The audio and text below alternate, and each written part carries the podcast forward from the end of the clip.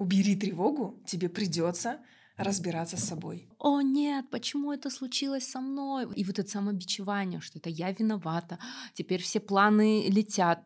Это, знаешь, такая четкая стратегия побежденного, когда человек говорит, я справлюсь со всеми, не собой. Представь, что ты вторую тренировку бежишь вот в горку по, в парке президента. Будет плохо? Будет. Еще как бы. Мне хотелось мои легкие выплюнуть после 600 метров. Это было невероятно тяжело. И когда я прибегаю, я понимаю, что «О, я 2.44, вау!» Так, вот сейчас моя голова уже отказывает. Я боюсь, у меня там много страхов, переживаний, я иду в неизведанное. Но мне это поможет, потому что я знаю, у меня огромный потенциал, я еще не вышел за пределы вот этих 40%. Зато ты жил. Да, ты жил, ты испытывал эмоции, а, а не так, что я хотел, но всегда боялся, да?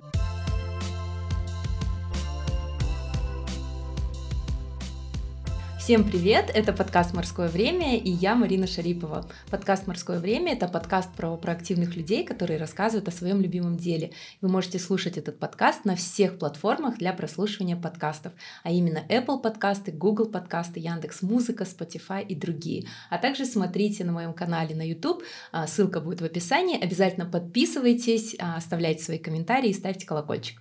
И сегодня у меня в гостях моя подруга, моя беговая муза и вдохновительница Акмарал, также известная как Акмарал Ран в Инстаграме. Да. Очень приятно, спасибо большое за приглашение, потому что Марина на самом деле является такой же музой для меня э, очень много лет, наверное, больше шести лет. Наверное, точно, да. Точно. Я очень рада, что ты пришла сегодня mm-hmm. в подкаст. А, мы рада. собирались записываться год назад, mm-hmm. да, но мы не успели, и я рада, что а, поймала тебя в Алматы. Ты здесь сейчас очень редкий гость. А, и прежде чем мы начнем а, наш подкаст, а, хочу задать тебе несколько вопросов из Блица. Это короткие вопросы, а, просто для разогрева. Хорошо. Угу.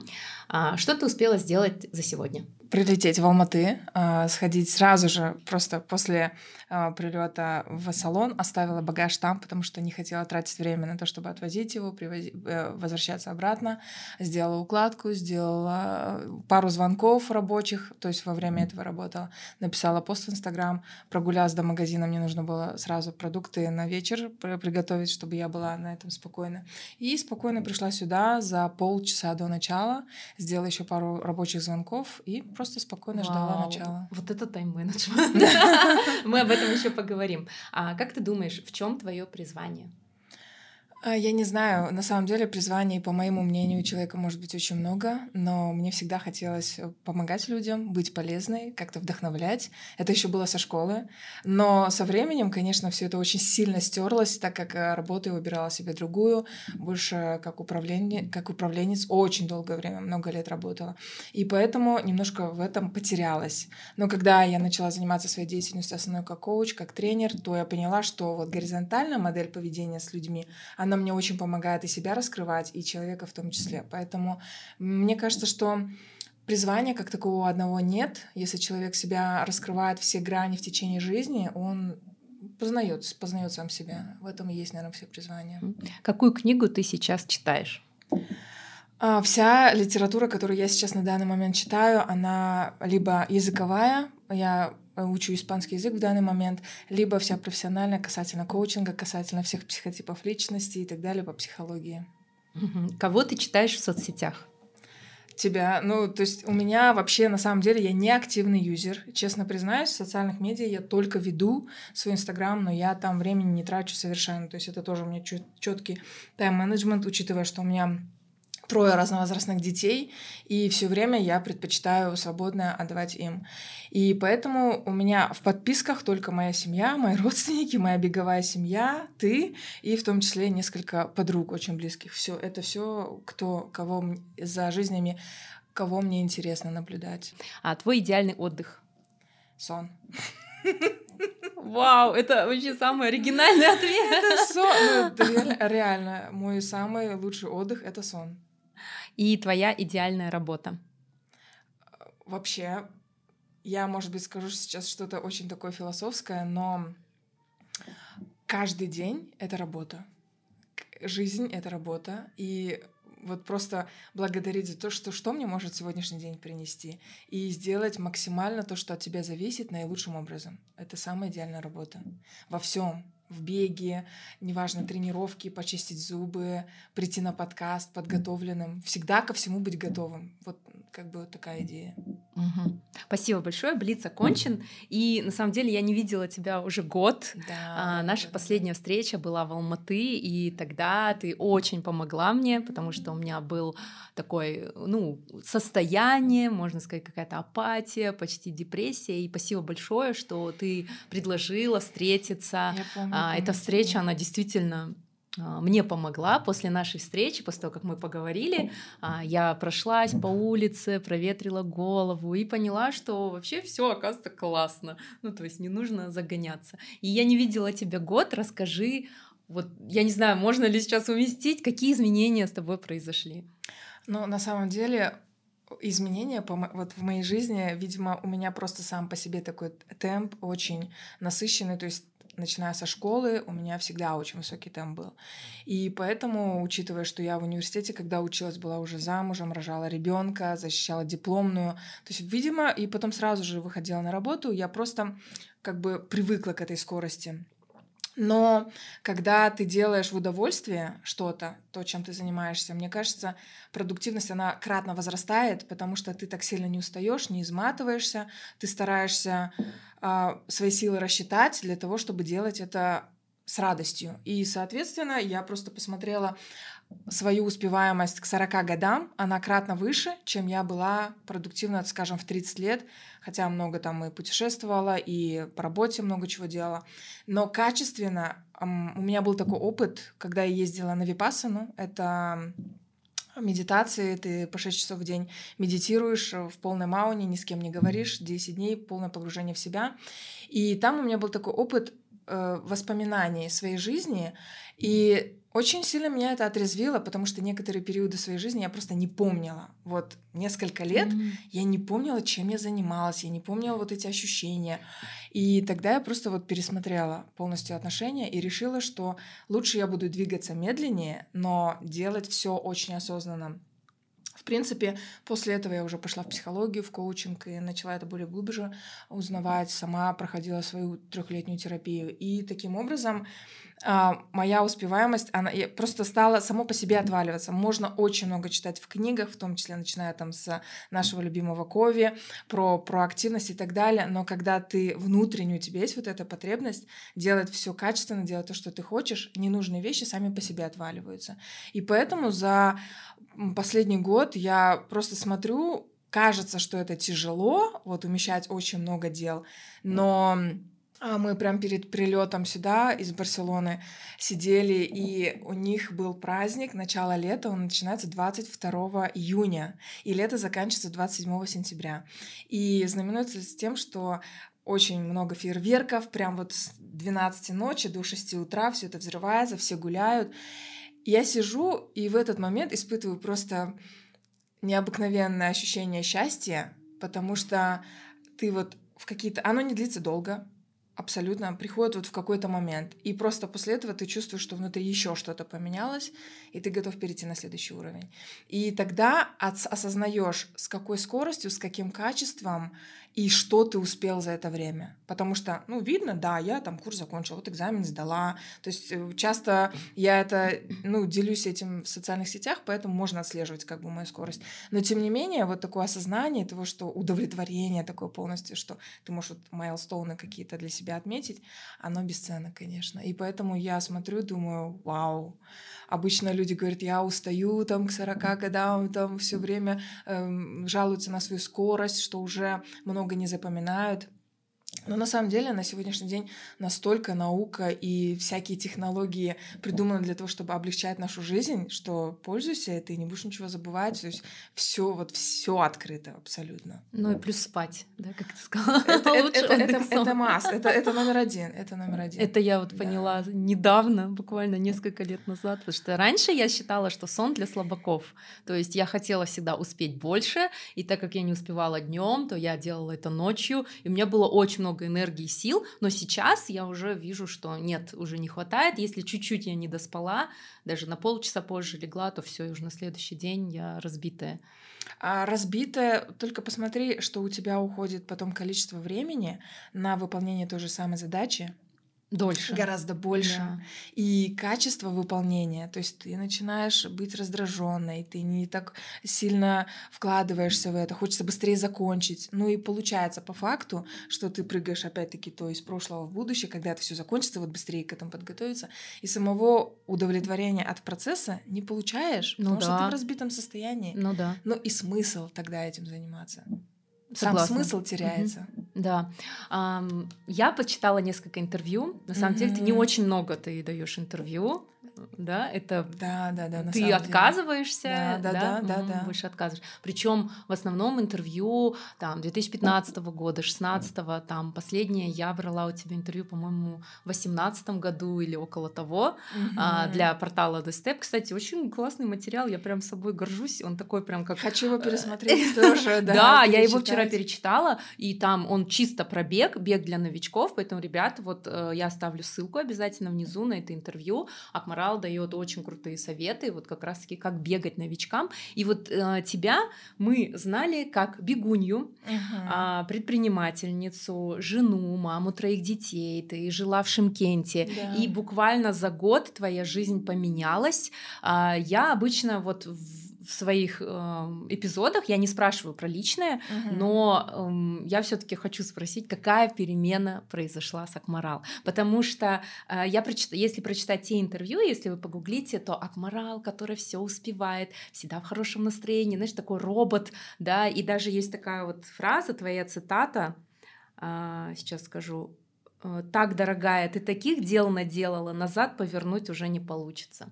Угу. Это вот а, о том, что ты вела блог, который мотивировал очень много людей бегать. Я помню, что там было 400 а, полезных постов про бег, да, 100 постов про питание. И вот ты отдавала, отдавала. И я помню, я поражалась даже и твоему терпению отвечать каждый раз на эти вопросы. И твоей энергии. И сейчас, а, если посмотреть твой Инстаграм, больше уже ты про себя, угу. да, а, ты уже не так как эмоционально обслуживаешь, да, можно сказать, своих подписчиков, и ты переехала в Барселону а, с двумя детьми, а, ты развелась. Да. Как это было, ну то есть, как ты сейчас? А на самом деле, mm-hmm. мне кажется, вот каждый путь человека, он о том, чтобы человек себя познавал. И на самом деле мы познакомились, когда мне было 14, моему супругу было 18, и мы поженились, когда мне было 19, почти 20, ему 24, соответственно. Ну, где-то к 25 годам я уже поняла, что мы просто в принципе разные люди. Но так как, в принципе, в нашей в нашем обществе не принято разводиться просто так, потому что люди не подходят к друг другу или какие-то другие стереотипы. Но а, когда я стала больше а, не увлекаться именно психологией, пошла в собственную терапию. То есть а, я заметила такую тенденцию, что когда ты делаешь то, что идет по твоей природе, и когда ты не то чтобы не предаешь себя, не хочу вот говорить такие модные лейблы, но тем не менее, когда ты делаешь по своей природе, еще раз повторюсь, и все это приносит плоды, именно качественные, которые могут развивать, они тебя не истощают. Но если ты делаешь что-то, включая свое терпение, пытаясь кого-то переделать, пытаясь подождать, пытаясь а, выслужиться, заслужить и, и так далее, ну то есть включается очень много того, что я бы характеризовала даже такой вялотекущей борьбой. И оно на самом деле тенденция будет к разрушению какому-то и, соответственно, выгоранию. Человек потом очень сильно от этого устает. И когда ты говоришь про то, что я начинала свой блог, 400 постов, я очень много отдавала, я вообще сейчас не могу вспомнить, чтобы я уставала вести блог, потому что это было натуральным образом. Mm-hmm. У меня был дикий интерес. Я просто хотела, горела каждое утро написать какой-нибудь пост, еще чем-то поделиться. Я не, не жалею вообще ни об одном написанном посте и то, что я так много отвечала, то, что когда мы поехали с моим свекром в Америку лечить его диабет, что я всем рассказывала абсолютно все.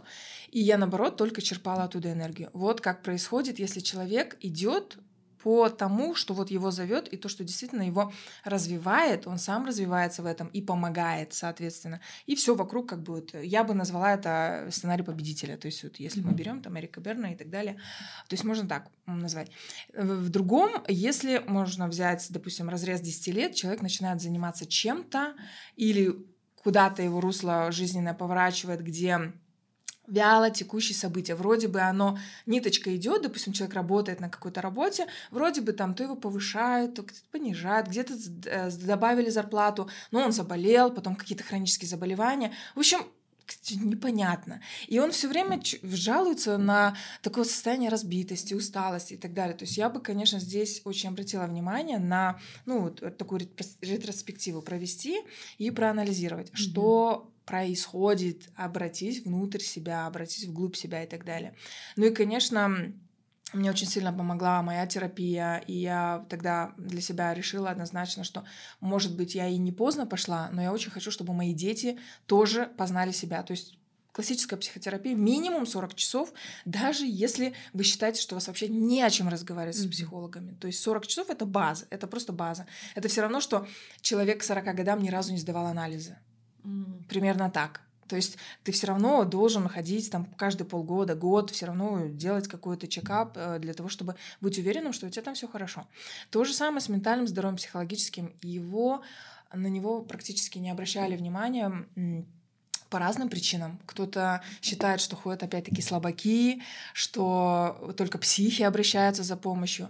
Ну и потом я поняла, что, конечно, в такую классическую психологию я уходить не хочу, а работать больше с условно здоровыми людьми, у которых проблемы с дисциплиной, с режимом и так далее, и там с низкой самооценкой, синдром самозванца, черно-белое мышление. Ну и вот как-то начало все складываться, что мой рост, он пошел очень стремительно как бы вперед, и у меня пошли вот такие масштабы. Я захотела поступить в Америку, я поступила туда, получила а, даже э, большой scholarship, Грант. Да, угу. и на обучение, ну, к сожалению, как бы три раза мы подавали семье, получали отказ. И, в общем, пришли к такой точке, что ну, развод уже на тот момент был неизбежен, потому mm-hmm. что, ну, вот сильно мы уже во взглядах расходились. Хотя, еще раз повторюсь, у нас прекрасные отношения были всегда. У нас никогда не было там, э, как говорится, не выносить ссоры из избы. То есть я знаю, что человек меня очень сильно любит, уважает в течение, там, не знаю, уже... Я знаю больше себя в отношениях, mm-hmm. чем без отношений. То есть вот сейчас я подхожу к 40-летнему рубежу, но мы познакомились, когда мне было 14. Mm-hmm. Соответственно, в отношениях я была гораздо больше. Вот. И я считаю, что если ты делаешь идешь по своему пути, то оно все равно разрешается очень гармонично. То есть у меня и на, на тот момент дети все прошли терапию. Старшая дочка, она а сейчас ей 20, но она на третьем курсе психологического факультета учится. Тоже она решила, что ей это очень интересно. Ушла с SMM, вернулась с Питера в Казахстан. Поэтому я уехала в Барселону с двумя детьми, а она как mm-hmm. бы здесь сейчас находится, живет. И они стали меняться, они стали тоже совершенно по-другому относиться к жизни, к себе, к людям вокруг. Когда ты действуешь гармонично, экологично по отношению к себе и ко всем вокруг, всегда все складывается наилучшим образом. Поэтому, э, ну вот так получилось. Я себя считаю намного сейчас не то чтобы свободнее, а мир внутри, какое-то очень спокойное состояние, что все хорошо. Вот просто вот такое состояние у меня м, помогает мне быть продуктивным. Мне кажется, это все очень сильно неразрывно связано. А до этого было это состояние? Или было... Нет, когда я жила mm-hmm. в Шимкенте, то есть да. вот само по себе у меня... Почему у меня была такая бешеная продуктивность, ага. но она, понимаешь, все время была... Э, если ты на меня подписан, то у меня пневмония, то какие-то, в общем, все время. Mm-hmm. Вот еще раз повторюсь, вот если мы берем даже по сценариям, когда ты смотришь, что-то все время происходило. Ну, не скучно жить. Ну, то есть постоянно Но... что-то происходит, и постоянно что-то, о чем можно переживать. И быть да, занятой. И, и фоном да? все время тревожность. Mm-hmm. То есть mm-hmm. вот еще на что можно обратить внимание, когда человек говорит, я себя потерял, я не могу себя найти. Если у вас присутствует тревожность, которая фоном все время шумит, и она стихает, когда ты очень сильно занят, или когда ты очень сильно продуктивен, или ты не можешь себе позволить расслабиться, ничем не заниматься, вот это прям red flag, такой красный флаг на то, чтобы обратить внимание вообще. Я, я была такой. Что да. происходит, что происходит. Я очень хорошо понимаю все, что ты говоришь. А, вот когда мы встречались, говорю, в прошлый раз, у меня как раз был такой вот период. И знаешь, вот мне было так странно, потому что все хорошо, то есть внешне все замечательно, прекрасно, но внутри вот и непонятно, и пытаешься это заглушить, то есть пытаешься куда-то съездить, потом э, там заняться чем-то, нагрузить себя работой, но всегда, да, вот это фоном тревожность, и у меня тоже было так, и получается меня приводила в чувство только болезнь. И вот последний раз. можешь отдохнуть. Да, и посмотрите, вот я заслужила. Но на самом да. деле, я, я извиняюсь, что перебила, но здесь очень важный момент. На самом деле тревога, как бы фоновая, она идет немножко глубже. Когда я пошла изучать большой блок именно по тревоге, то самым простым ответом убери тревогу это просто вот необходимое условие для того, чтобы решить свои проблемы в жизни. Убери тревогу, и тебе придется разрешать свои проблемы. Тревога mm-hmm. помогает тебе не обращать внимания на то, что тебе реально чем нужно заняться. Ну, то есть, что у тебя есть что-то глубоко внутри, да, но ты да, тревожишься да. по поводу всего. всего. И вот бывает же тогда, когда э, спасают, да, вот да, есть женщины, да, которые да. всех спасают, всем да, помогают, да, да, чьи-то да, проблемы решают. Это спасатели, да. да. То есть это классический треугольник Карпмана, когда мы mm-hmm. говорим про жертву агрессора спасателя. И просто убери тревогу, все. Вот ее э, очень большая функция. Я всегда говорю, что в жизни происходит все очень супер логично. Очень логично. Жизнь, конечно, нам, нам приносит очень много сюрпризов, она очень магическая, то есть помогает в, это, в каком-то плане, но она не абсурдная. Она не абсурдная. То есть вот когда человек говорит, за что мне, вот когда да. он там изменится, или угу. что-то вот начнет происходить, почему ко мне вот такие испытания приходят, все происходит очень логично. И тревожность, и все события, которые мы организовываем вокруг своей жизни, которые нас заставляют тревожиться, это именно об этом. Потому что убери тревогу, тебе придется разбираться с собой. И это то, от чего половина людей просто бегут ну да, люди, не, не, некоторые люди понимают, что им нужно к психологу, они не идут специально, потому что а вдруг я что-то о себе такое узнаю, да, и я уже да, это не вынесу. Да, Лучше да, да. так, вот мне нравится, есть картинка очень классная у тебя, ты классно выкладываешь такой асфальт, маленькая да, лужа, да, и там да, уточка да. сидит. В принципе, жить можно. Да, потому в принципе, что жить можно. Когда человек, а, и причем это же длится не вот один год, то есть это все идет накопительным эффектом. Больше начинаешь прислушиваться к мнению других, сравнивать, а я правильно вообще обижаюсь, имею ли я право испытывать эти эмоции, чувства. То есть вот вся база, она просто стирается. Это все равно, что дом, он не а, без фундамента, а просто тут такой хаос, какой-то там начали со второго этажа строить, без лестницы, ну, то есть, в общем, просто какой-то вот действительно хаос, когда тебе нужен капитальный ремонт дома, а ты ставишь везде розочки и вазы. Хорошо, как убрать тревогу? Разобраться с собой. Хотела спросить, есть ли быстрый путь и, наверное, есть ли длинный путь? Однозначного ответа не могу дать, потому что на самом деле человек сам должен на это решиться. Если он не хочет, то мы не чиним то, что не поломано, грубо mm. говоря. Если у человека на это запроса нет, а, он не захочет с этим разбираться. То есть мы всегда внутри знаем, наше тело знает, вот все подсознание это и есть наше тело. И ты точно можешь с этим согласиться, когда ты встречаешься с каким-то человеком, у тебя необъяснимое волнение, какая-то тревожность, что-то вот ты себя неуютно чувствуешь. А бывает такое, что ты встретился с человеком, ты его даже не знаешь, но ты рядом сидишь, и ты ощущаешь себя, мне хорошо, угу. я просто вот доверяю, вот мне как-то... И даже эти маленькие моменты уже говорят о том, что твое тело с тобой всегда говорит, постоянно говорит. И если ты находишься в состоянии тревоги, очень многие процессы даже по жизни принятия решений, какие проекты брать, какие тебе нужны, какие не нужны, нужна ли тебе эта нагрузка, ты вообще тот вид спорта выбрала. То есть по разным сферам проводишь анализ, тебе четко тело говорит. Но чем дальше ты его заглушаешь, не знаю, разного рода депрессантами в виде алкоголя, сигарет, э, сверхнагрузок, трудоголизмом в том числе, то есть здесь можно все вот под эту подставить, то, конечно, связь с телом, она очень сильно теряется. И тогда человек просто не понимает. Я устал, переутомился, у меня от этого тревожность, я не могу спать. Ну, то есть даже вот потерял человек сон, все надо уже анализировать, что с тобой происходит.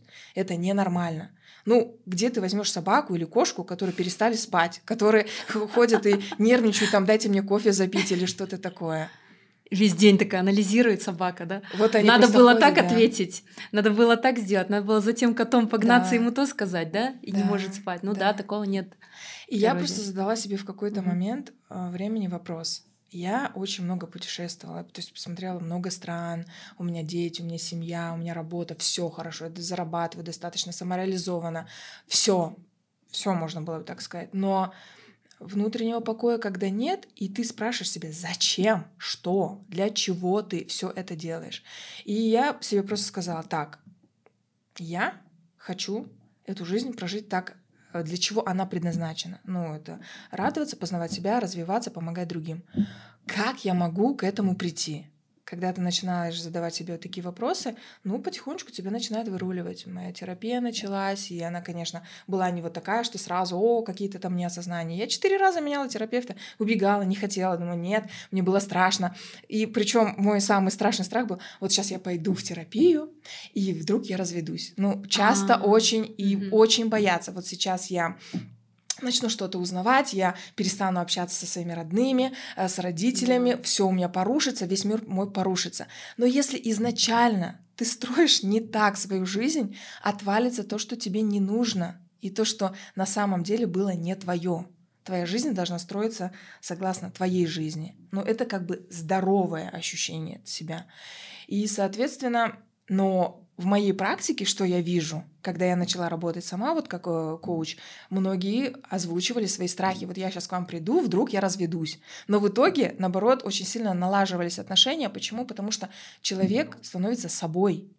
И тогда у второго партнера вдруг просыпается интерес, о, а что, вот это будет тоже, а, оказывается, вот ты такая и так далее. И тогда многократно отношения улучшаются. Поэтому в этом плане не надо бояться что-то потерять, потому что не твое, оно уйдет. Но твоя жизнь станет просто твоей. И неужели это того не стоит?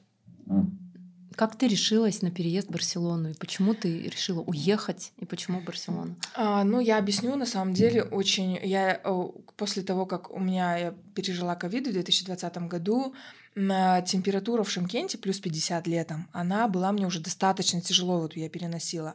Я попробовала поехать в Астану, посмотреть, как там мне будет. Но минус 40 тоже я не выдерживала. В, в Алматы очень высокая влажность, и мне очень, ну, как бы при моем аллергическом фоне все время тоже мне не очень подходило. Я думала, окей, хорошо, мне самое главное по жизни есть приоритеты, жизненные ценности, когда детям нужно дать очень хорошее образование. Я сама этого была лишена, потому что в свое время а, решила, нет, я хочу семью, я хочу детей, я вышла замуж и осталась в Шимкенте. Хотя на тот момент у меня была возможность уехать и получать высшее образование в Америке. Но я закончила с отличием, я ни о чем не жалею. То есть весь мой путь, он очень-очень mm-hmm. логично складывался. Тем не менее, я знала, что мои дети, они хотят э, учить английский, все уже, в принципе, говорили на нем. Сабина решила, конечно, переехать в Россию, получать там образование, но потом вернулась сюда, при том, что у нее английский тоже на очень хорошем уровне. Но у Дарины тоже там свои какие-то ожидания были. А сын у меня, он такой со мной все время, ему mm-hmm. Все что угодно, но он тоже любит, как бы у него шахматы, математика, он очень спортивный, и как бы вот такая среда, когда они уже сами отработаны психологически, mm-hmm. рассуждают как взрослые люди, им, честно говоря, было сложновато учиться даже вот в своем классе, mm-hmm. коммуницировать с учителями, которые ты не имеешь права это говорить, А-а-а. ты должен нас слушать, ну как в советское время было mm-hmm. принято. Поэтому я хотела, чтобы они получили базовое образование, в Европе или где-то в Америке, потому что это важно, знать язык, э, познать другую культуру, ну, в общем, развиваться настолько, насколько это возможно было. И эм, получилось так, что мы нашли очень хорошую частную школу американскую именно в Барселоне, и, ну, еще раз повторюсь, вот, что события развивались очень стремительно. В течение двух недель мы сразу получили все одобрение, визы и так далее, и мы просто уехали туда. Каково жить в Барселоне? А, я сразу хочу предупредить, что это не такая сказка, что ты приехал, тебя там все ждут и все так хорошо. На самом деле, чисто технически переезжать это стресс огромный, и а, поэтому есть специальные психологи по эмиграции.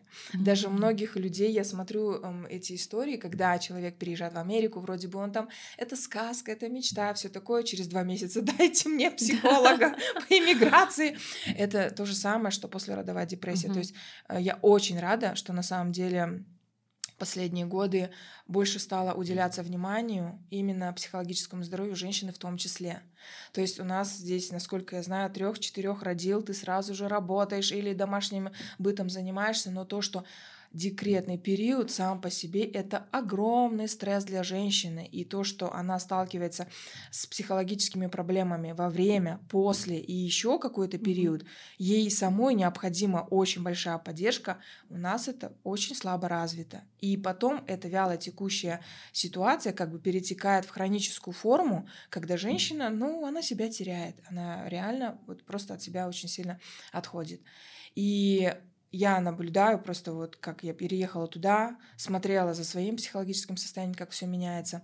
И это тяжело психологически, физически искать квартиру, заключать договора, одновременно успевать а, учиться, детей отводить в школу. То есть мне тогда пришлось свою дисциплину, она и так-то у меня была построена, но просто кратно ты растешь тогда, когда э, как бы тебя в стрессовую ситуацию кидают, и это называется такой краткосрочный стресс, который тебя может вывести на новый уровень, и ты прежним уже точно никогда не будешь. Но если это называется дистресс, когда ты проходишь через очень тяжелый этап своей жизни, и потом из него не выкарабкиваешься, он тебя начинает ломать. И у меня просто, я просто знала, какие процессы будут происходить, как мне нужно поступать, и просто была подготовлена в этом плане. И, конечно, было много новых трудностей, которые я не ожидала и так далее, но вот мне очень помогло осознание знания и перераспределение, то есть устала, все, я сплю. Я знаю, что лучше я сейчас отдохну, но я потом гораздо продуктивнее это все сделаю, а, чем я буду сейчас гнаться, еще смотреть там 30-40 квартир для того, чтобы успеть э, ну, быстрее. Так это не происходит. Еще раз повторюсь. Если ты живешь состоянием, ощущением разбитости, быстрее зачем-то догнаться, это твоя цель она не поменяется. Ты можешь сейчас найти квартиру, ты можешь переехать, ты можешь записать 40 подкастов, но если твое внутреннее вот это погонялово, быть все время в движении, что-то там ты не успеешь, у тебя будут возникать в жизни именно такие ситуации, которые тебе будут говорить, опять не успела, вот тебе еще одна проблема, вот еще. И вот это состояние нужно менять. Откуда у нас вот это состояние? Тревожность? Да. А, ну, во-первых, мне кажется, немаловажный фактор того, что мы смотрим на тех людей, которые действительно очень много чего успевают, те, которые нас мотивируют, но мы не видим а, их жизнь в реальности, как она происходит. И мне очень импонирует в этом плане Дима Билан — который, mm-hmm. несмотря на то, что он за, за, записывает очень много, работает продуктивно и так далее, но он все время выходит в сторис и говорит, я устал, а, я засыпаю. То есть это правда, mm-hmm. это правда. И тебе приходится спать где-то там в самолете. У меня сестра очень сильно э, смеялась надо мной, она даже сделала пару фотографий, видео, потому что у нас была очень интенсивная поездка, мы строили завод, строили фабрику, нам нужно было поехать в Прагу, одновременно у меня Китай, Италия, в общем, все-все-все mm-hmm. было было очень сильно запланировано, и при этом я успевала бегать 40 километров uh-huh. в день. То есть у меня было две тренировки в день мои, прям вот эти интенсивные, ну, очень. И помимо этого мы еще ходили по 15 километров на самой выставке. Нужно было вести переговоры. Uh-huh. В общем, это был настолько интенсивный период, что когда мы э, садились в самолет, и нам еще даже не начинали говорить вот эту речь, что мы сейчас будем взлетать, я просто садилась, закрывала глаза, и у меня падала челюсть, и, возможно, там начинал язык вываливаться или что-то такое. Но она на меня смотрит и говорит, боже, бедный ребенок, вообще, а, а ты жива? А даже не было слышно дыхания. То есть настолько сильно я уставала. Но, тем не менее, мы приезжаем, я вот научилась отключаться научилась отключаться, потому что многие люди в состоянии переутомления, они не могут отключить голову, они не могут расслабиться, и в этом состоянии опять происходит вот хроническое сверху наслаивание, все, человек просто себя загоняет mm-hmm. в очень сильные, ну, это, это приводит к депрессии. Там уже, конечно, когда мозг не справляется с нагрузкой, он начинает заболевать. Это защитный механизм. Я лучше заболею, чем я грубо говоря, потеряю свой разум или вообще просто умру от нагрузки. Вот я когда последний раз болела, где-то месяц назад, просто простыла, у меня хронический танзелит. Mm-hmm. И мне стоит чуть-чуть переохладиться, он сразу начинает вот болеть горло. Сейчас у меня тоже немножко болит горло, но раньше для меня это была трагедия. То есть я раньше так болезнь, все, о нет, почему это случилось со мной? Вот это начиналось, там, я виновата, и вот это самобичевание, что это я виновата. Теперь все планы летят, там, нужно будет отказывать людям. Я потому что уже график поставила. И вот последний раз, месяц назад, я отменила все, Оказалось, мир не рушится, если даже ты отменяешь. Вчера я отменила за полтора часа потому что мне было плохо. У меня, мне очень было разбитое mm-hmm. состояние. Я думала, выходить в эфир или нет. И я написала, говорю, я не могу, у меня болит горло. И мне говорят, хорошо, выздоравливай, шлют сердечки. И я такая, вау, оказывается, мир не рухнет. Ну, то есть, и, и я выписала себе прям выгоды который мне дает болезнь. Это значит там не ходить на мероприятия, там э, что-то еще, не, де- не заниматься делами, которые мне не нравятся. Это читать, смотреть кино без зазрения совести. То есть такое какое-то, как будто я впадаю в детство, да, вот как от школы, да, хочется mm-hmm. прогулять и болезнь. И я вот лежала и думала, вот я лежу в потолок, смотрю и думаю, Марина, почему ты не можешь сама себе вот такие же условия создать без болезни? Не можешь сказать, нет, я не пойду туда, потому что я не хочу, а не потому что я заболела, да, или я уехала. Ну, то есть я к этому иду уже, и, конечно, сейчас уже намного лучше, чем было раньше, но вот когда я вот выписала себе выгоды, это перестало казаться катастрофой. Плюс к этому могу добавить, что у нас на самом деле очень много ошибок мышления. Мы верим иногда вообще в суррогат, который из себя никакой ценности не представляет. Я объясню. Mm-hmm. В, в начале, когда у меня пошла просто бешеная активность в Инстаграм, то есть на меня подписывались там по тысячи, тысячи, тысячи людей, и у меня достаточно короткий период времени наброс 50 тысяч подписчиков. Ну, то есть для Шимкента, для Казахстана mm-hmm. вообще Инстаграм тогда только развивался. Я даже не обращала внимания на эти цифры, но почему-то я решила, что люди не могут жить без моего поста с утра. Я сама вот в это поверила. Да. Но это на самом деле ошибка, суррогат. И даже если бы со мной что-то случилось, ну там люди бы поговорили неделю, грубо говоря, но особо не парились по этому поводу. И когда человек говорит, вот, сейчас я это перестану делать, эти все расслабятся, э, они начнут там тупеть и так далее, мне нужно всегда быть вот, да, всех да. контролировать. Угу. Я один раз услышала такую фразу, которая мне очень сильно помогла. Вот даже если вся страна идет в одну сторону, и ты один развернешься в другую сторону, пойдешь своим путем, никто этого не заметит. Всем все равно. Они занимаются своей жизнью. Но вопрос, та деятельность, которая ты как клоун перекидываешь mm-hmm. вот эти шарики, тебе для чего нужна? Для того, чтобы себя загонять и чувствовать пупом земли, грубо говоря, потому что ты вне этого себя не знаешь, какой ты, что тебе интересно. Тебе нужно научить свое тело отдыхать. А пока ты этого не знаешь, тебе гораздо легче сделать еще какой-то проект. Я и там, и там люди, все, я вот везде создал себе вот такой суррогат, грубо говоря, который меня истощает. Он не дает мне никакой энергии в итоге, и тело не выдерживает, и это нормально, что ты потом болеешь. Но можно же включить просмотр фильмов, в том числе, если они тебе нравятся. На самом деле у меня была такая фишка, что я думала, ага, вот если я заболею, я там буду валяться и смотреть фильмы. И я себе сказала, давай мы не будем болеть, мы просто начнем смотреть mm-hmm. фильмы. А потом я сижу, смотрю фильмы и думаю, что мне неинтересно. Мне просто неинтересно. Я сижу, лежу, я себя не ругаю. То есть это был период во время терапии. Я думаю, просто мне неинтересно. Моя жизнь сама по себе настолько интересная, что я не хочу сознательно на это тратить время. Но для многих людей очень интересно посмотреть какие-то сериалы, их пообсуждать. Это про то, что опять-таки ты узнаешь себя.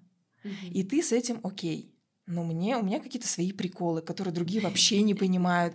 Мне больше вот живое общение там, да, например, да. и оно в таком расслабленном варианте. Я хочу пойти на тренировку не потому, что мне нужно это сделать, покачать пресс там, не знаю, посмотреть что-то, пост написать, потому что мне сейчас стало это действительно интересно. И я вот тебе до начала нашего подкаста сказала, Марина, я хочу записывать подкаст.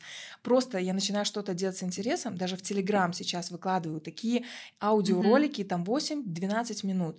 Я не записываю чувствую со второго раза. У меня все Мгм. идет вот как пошло, я так и делаю. Я записалась на уроки вокала, и я тоже просто на них ходила. Но я не знала, что в итоге у нас будет концерт, что мы будем записывать песню. Я такая, вау, так и происходит. Когда ты начинаешь что-то делать с интересом, делаешь это стабильно, тебе это нравится, но результат потом он очень приятный, тебя удивляет, он тебя не истощает. И я, честно говоря, за год ни разу не простыла, хотя были очень большие перепады температур. Я такая, вау, у меня волосы начали расти Мгм. очень быстро. То есть я уезжала в Барселону, они были у меня вот такой длины. И сейчас я пришла в тот же самый салон, они на меня смотрят и говорят, это ваши волосы? Я говорю, да. «А, Не может быть, чтобы они за год так выросли. Это при том, что я постригаю каждый месяц э, регулярно, чтобы кончики там не э, насохли и так далее. То есть вот так организм, да, ему возможность, он Мгм. сам, ему невыгодно болеть. Ему невыгодно болеть. Зачем? Зачем? Вот хочу сейчас это подчеркнуть еще раз. Вот раньше я всегда придерживалась подхода, это ставишь цель, и потом уже идешь к ней. То есть, если бы я начинала, например, заниматься вокалом, у меня была бы цель, например, выступить на концерте, и я бы там хочешь, не хочешь, лень, не лень, болеешь, не болеешь, я бы шла бы туда.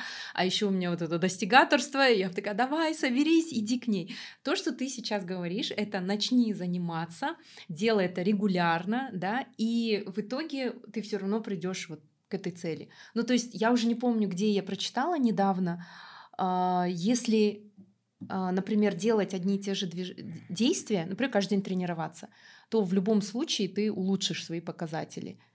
Вот. И это для меня, например, была какое-то время новая мысль. То есть я всегда ставила себе цели. Вот сейчас будем говорить про бег. И вот я тебе рассказывала, что я не бегаю уже 7 месяцев. Мгм. После берлинского марафона я очень сильно выгорела. Потому Мгм. что мне очень, си- очень тяжело далась подготовка, не физически, не физически, это всегда- эмоционально. Это всегда психологическая Да, работа. причем это был, это был мой третий марафон. К первому марафону это была подготовка. Это вау, что-то неизведанное, классно, хочу попробовать. То есть я изначально, почему я захотела бежать марафон? Потому что мне захотелось попробовать, каково это. То есть все рассказывают, я так любила читать вот эти отчеты, вот эти книжки, да, где там писали. И я думаю, я хочу тоже через это пройти, и чтобы у меня был мой опыт, моя история. Это была классная история, я хоть пробежала медленно, я так кайфанула, я такая, вот, теперь я марафонец. То есть у меня вот столько было сил и уверенности в том, что теперь я все смогу. Ну, то есть, если я там на своих тоненьких ножках, худеньких ножках, худеньких ручках пробежала полный марафон в жару плюс 33, то значит я как бы все смогу. Второй марафон уже на улучшение времени, тоже азарт, классно, еще совпало с пандемией. То есть, в принципе, заниматься особо было нечем, только тренировки. И тренировки стали прям моим смыслом. Это вот, вот когда был ковид, и нельзя было там никуда выходить, вот, э, и мы очень боялись заболеть, ну, тогда же мы очень боялись, какие Мгм. будут последствия, это неизведанный ковид. И вот мой ритуал, вот у меня был ритуал, это встать утром в 5-6 утра, надеть шорты. И вот это вот, если это фильм был бы, да, то это так, кадры были просто как каждое утро я надеваю разные шорты, завязываю кроссовки и одна бегу. И вот я бежала, и я проверяла, заболела я или нет. То есть если дыхание нормально, значит все, я ковидом не заболела. И, и второй марафон, он тоже был такой вау. Но уже началась сюда тревога, а как, а что, как я буду себя чувствовать, и после этого я болею. То есть я дер- организм держался, держался, бац, заболел, сильно заболел. Третий марафон, я все время болела, постоянно нестабильная была, постоянно тренер, я не хочу, не то, не то. Потом я собралась, и тело, оно нормально все тренировалось, но голова нет. И я себе отключила достигаторство, я приехала из Берлина, я хорошо пробежала, а, в принципе, так, на самой дистанции у меня все классно произошло, я как робот там, все без всяких эмоций, там остановиться, не остановиться, и я перестала бегать.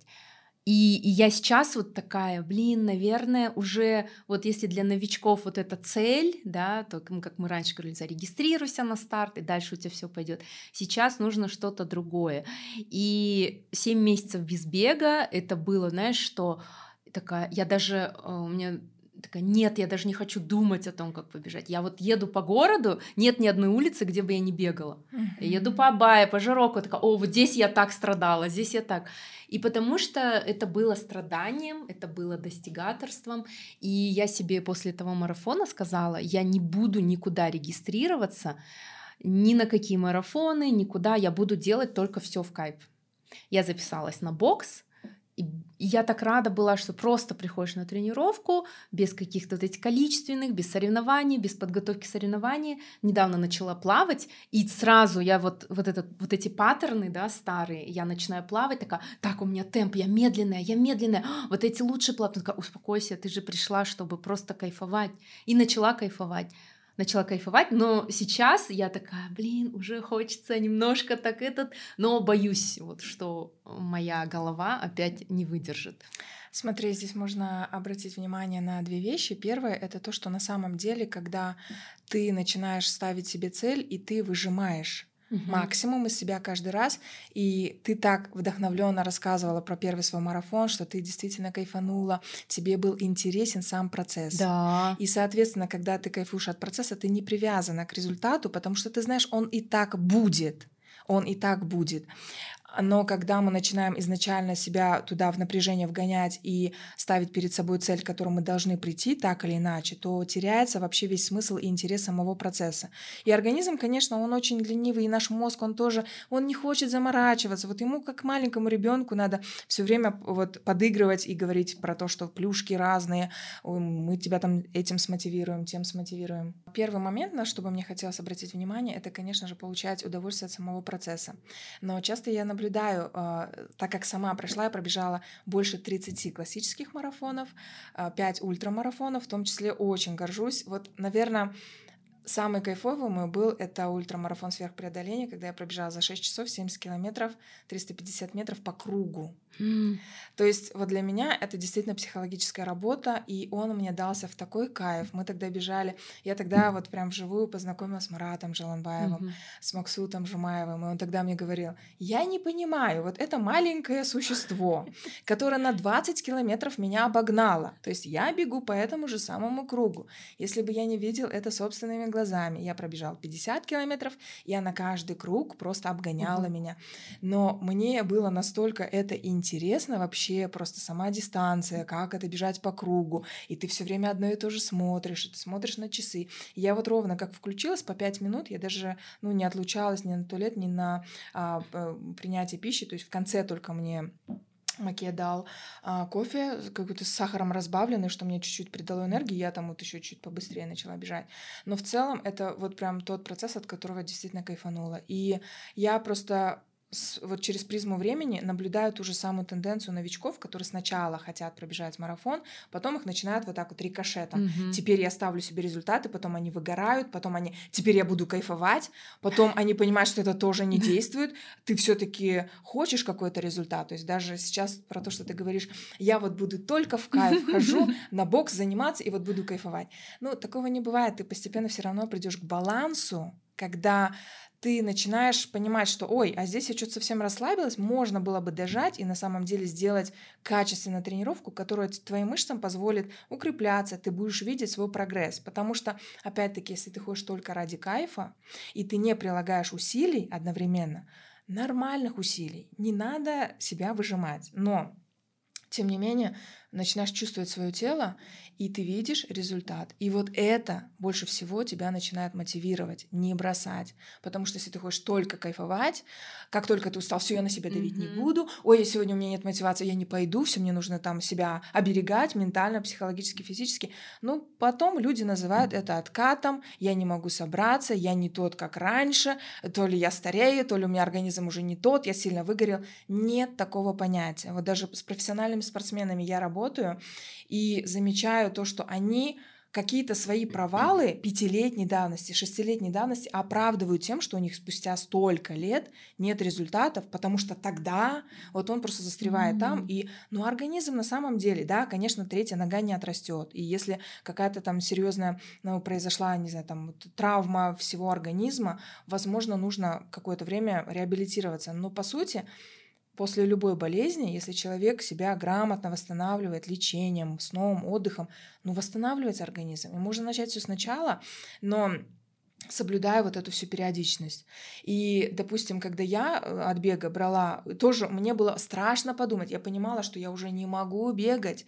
Я уже просто вот на каком-то последнем издыхании, но мне было страшно услышать от тренера, что Акмарал, отдохни.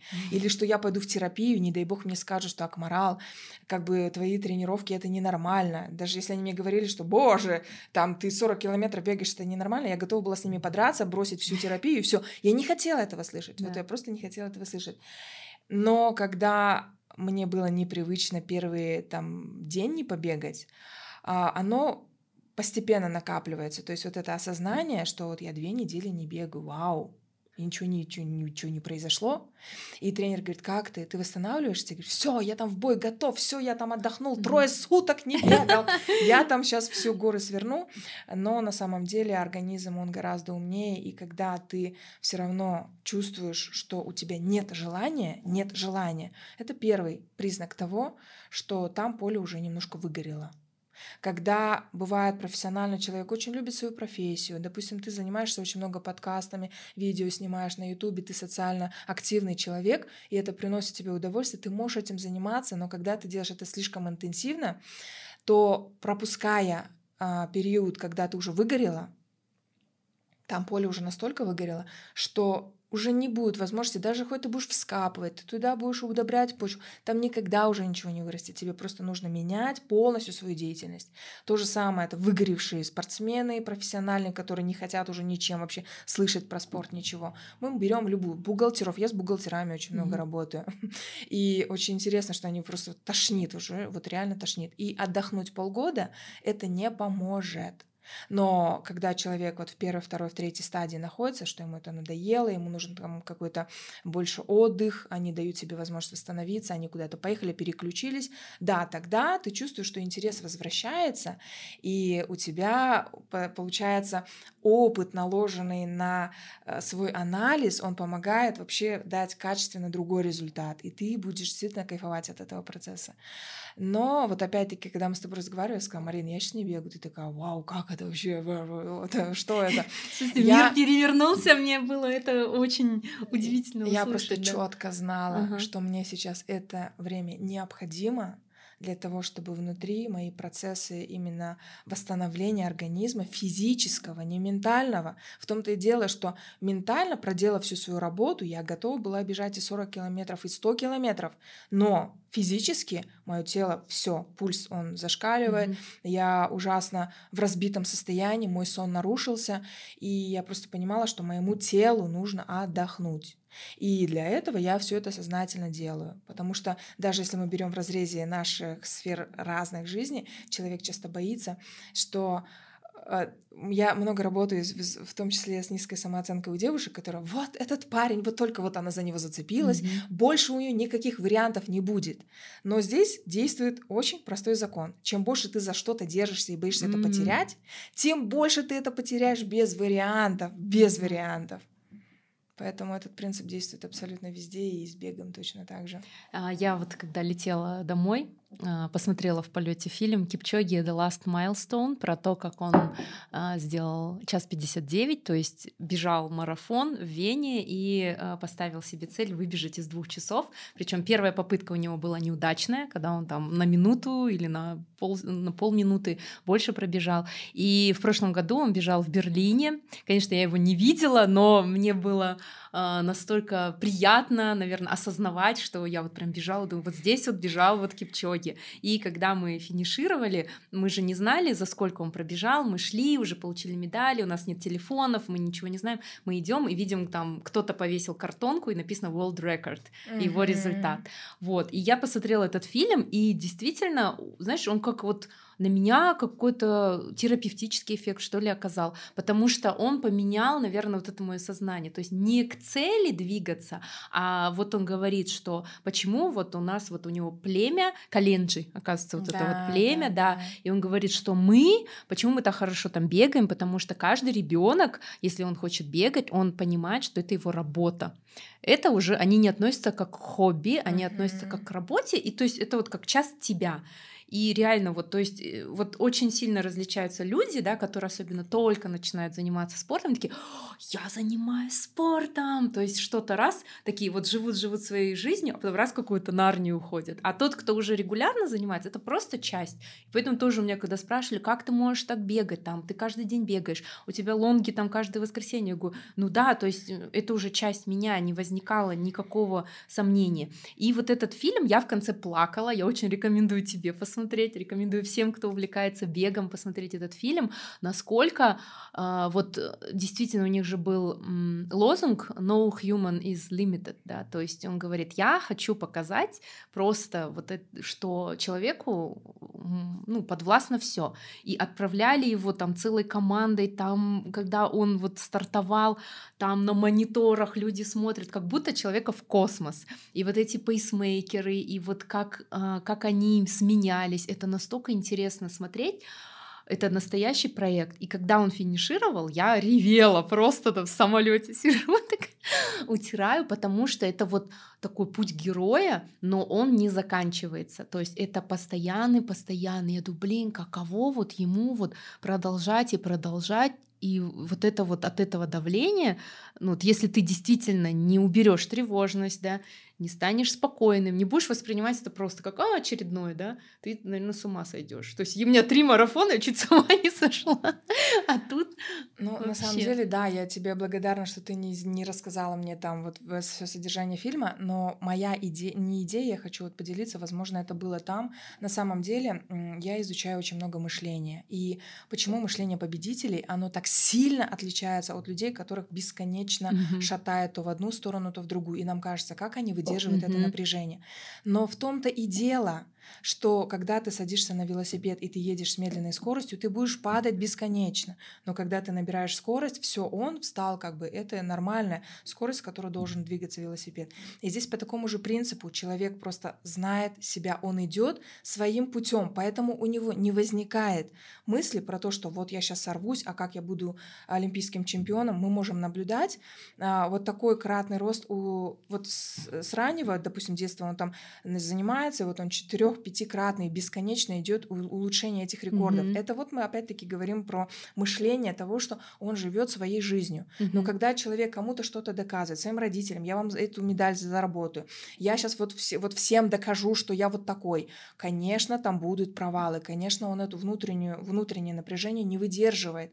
И желание кому-то что-то доказать, но идти против себя, против своего тела, против своей воли, что тебе уже в какой-то момент это уже осточертело, а ты продолжаешь над собой mm-hmm. издеваться, нет этого осознания. И, соответственно, борьба, она все время внутри кратно у, как сказать, истощает твои силы, которые, собственно, нужно включить именно на самом марафоне, на самом соревновании. Это все очень сильно про именно атлетизм. Но если мы берем э, таких достигаторов, которые, как Энтони Робинс, не знаю, там Опра Уинфри и так далее, если ты идешь своим путем, ты просто отдыхаешь, когда тебе нужно, грубо говоря, поспать, но ты все равно все это делаешь, ты продолжаешь свой путь, и ты продолжаешь раскрываться, и у тебя... Посмотри, я когда подписывалась на Ричи Ролла, это было очень много лет назад, у него там было 50 тысяч подписчиков, и я недавно заглянула, у него там около миллиона, что-то такое, но человек спокойно угу. ведет подкасты, у него уже там 5 книг написано, у него уже в социальных медиа, то есть все растет, развивается, thrive, вот это слово именно когда ты процветаешь, расцветаешь, это про то. И то, что показывает, допустим, Кипчоги, это именно про показывать свой путь. Смотри, я не то, чтобы дисциплинировал себя и делаю каждый день это как работу. Я просто делаю бег, я его делаю, потому что это часть моей mm-hmm. жизни. Я осознаю свое предназначение. Я вижу в этом смысл. Меня очень сильно заряжает. Ну, конечно, здесь очень много маркетинга. То есть сейчас ты сама знаешь, когда ты проходила, допустим, эту фотосъемку Adidas, как это все красиво, как это mm-hmm. выглядит, ты видишь потом готовую картинку, многие могут сказать «Вау!» да. и этим сильно мотивироваться. Mm-hmm. Но опять-таки, если эта цель не их, они потом вот к выгоранию приходят и говорят, мне надо опять пересмотреть вот этот фильм, опять вот этим мотивироваться. Mm-hmm.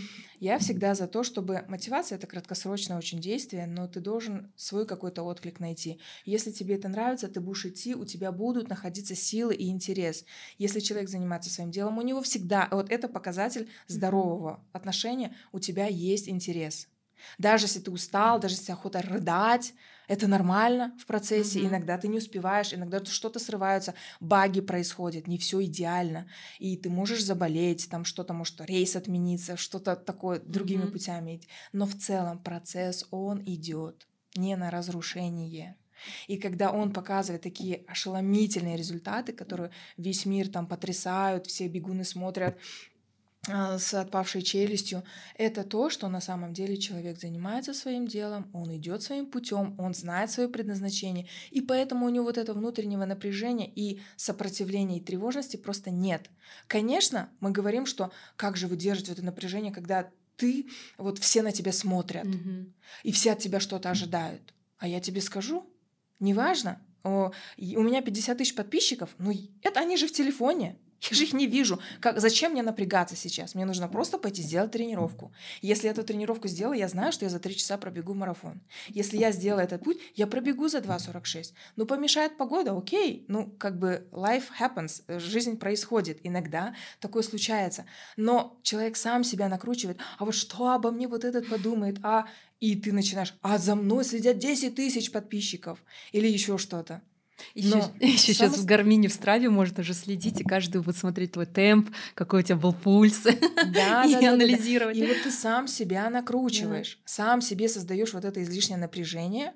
Ну, за тебя порадуются, если ты сделала там хорошо. Скажут спасибо, что ты там свою мотивацию И выкладываешь. забудут И через всё, 10 минут. И все. Да. И мне, знаешь, вот сколько лет назад, когда появился Инстаграм, я выкладывала там, вот Сабина, там, а я что-то так сделала. Тогда они еще очень маленькие были. Ну да, да, у меня уже тогда было трое. Детей. И, э, ну, у нас, знаешь, такая фишка же есть. Вот сглазят, зачем Ага. вот ты показываешь и так далее. Я говорю, мам, понимаешь, вот у меня, сколько там, 50 тысяч подписчиков. У Джастина Бибера на тот момент было около 70 миллионов. Ты открываешь любой пост, и там, скажем, 3 миллиона лайков. Мгм. Из них там пять тысяч комментариев. Чтоб ты сдох, ненавижу, Мгм. ты со своим голосом поешь. Он не читает комментарии, наверное, я так думаю. Но как бы он продолжает свою деятельность. И все, он просто идет своим путем. Влияют ли вот эти, там, не знаю, плохие комментарии, хейтеры и так далее, но то, как человек сам к этому относится. Создает ли он это напряжение, когда он выходит на концерт? Ну, если это его сильно зажигает, он видит, и он, вау, просто я вас всех обожаю, я сейчас с вами пообщаюсь. Думаешь, я шла сюда, напрягаясь, какие вопросы ты мне будешь задавать? Я просто шла навстречу, кайфануть с тобой, я для Мгм. тебя вот тоже сделала там, не знаю, укладку, потому что мне просто хотелось покайфовать от процесса. Я не знаю, какой итоговый результат будет. Может, скажут, что за ужасный гость вы там ты пригла- пригласила, зачем она вообще сейчас будет рассказывать такие вещи. Я просто иду без никаких ожиданий. Когда я проходила у Вима Хофа погружение в лед, у нас там была четырехчасовая подготовка, то есть высидеть во льду две минуты, ну, конечно, это нужно очень э, себя подготовить и ментально, психологически, и физически. Но такая фраза была «be ready uh, for the next level without expectations». То есть ты готов к следующему уровню, но ты не ожидаешь, что вау, сейчас я там как-то изменюсь. И вот когда я, конечно, заходила в эту ванну, Мгм. когда там все вот этот лед вокруг меня, первые 10 секунд мой мозг там начал орать, что «Боже, я сейчас умру, вытащите меня Мгм. отсюда!» И он такой на меня смотрит говорит «Just the next second». То есть следующая М. секунда, не километр, не Мгм. минута, секунда. И я просто фу, расслабилась. Мгм. И две минуты пролетели очень быстро. То есть даже в конце, когда на видео снимала, я уже улыбаюсь, сижу, у меня нет такой паники, что я сейчас умру, и что-то произойдет. Вот, и так, вот таким образом происходит рост. И я помню прекрасно, когда я в Инстаграм спрашивала, что для вас успех. И помнишь, ты говорила, вот я, ты нарисовала такую гору, такая вот вся в медалях, это на ней стоишь на вот этой пике. Я тебе сказала, Марин, смотри, что у тебя даже здесь подсознательно, потом обрыв, я заболела, Мгм. вот эти все медали, это уже какое-то остроконечное. Поменяй просто картинку внутри себя, что это ступенька. Я поднялась, я Мгм. отдохнула, все медали со мной, там я себе цветочки купила, здесь Мгм. отдохнула. Путь к успеху, потом еще одна ступенька. Устала, все, мы здесь сидим, мы никуда не проваливаемся, потому что часто срывы и вот эти все ну, вот, ну, тревога, напряжение, они почему? Потому что слишком большое напряжение человек с такой скорость себе загонит. И такие ожидания сверх. И еще раз повторюсь, если вы сильно цепляетесь за сам результат, там очень много страха, там очень много напряжения, вы никогда туда не придете, не придете. Но еще же это про то, что если результат определяет тебя, то есть если ты с результатом, вот это вот я вот хорошая, да, а если да, без да. результата я плохая. Но на самом деле ты такая же, ты такой же, как и всегда, с результатом, без, ты такой же человек с такими же да, мыслями, да, ничего да, не да, происходит. Да. Вот а, твой первый марафон за 6 часов, когда ты, э, когда у тебя был усталостный перелом, и ты два часа почти скакала на одной ноге. И еще один марафон, я помню, могу ошибаться, по-моему, в Астане, когда у тебя был сход. Да. Разница в психологической подготовке вот между этими двумя Ты событиями. знаешь, а мне кажется, что я почему доскакала на ноге, я была очень сильно психологически подготовлена. То есть mm-hmm. не было варианта, что я сойду. Вот просто, если даже две ноги у меня откажут, mm-hmm. я как-то на руках допрыгаю. Вот реально.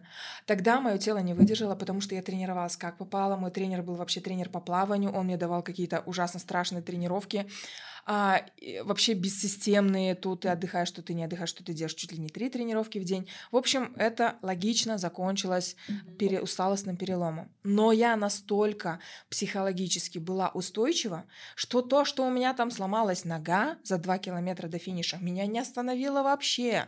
Я допрыгала на одной ноге, и, конечно, это могло казаться трагедией, но для меня это внутренне было типа, вау, я просто офигеть, mm-hmm. что я там натворила. То есть для меня это было так.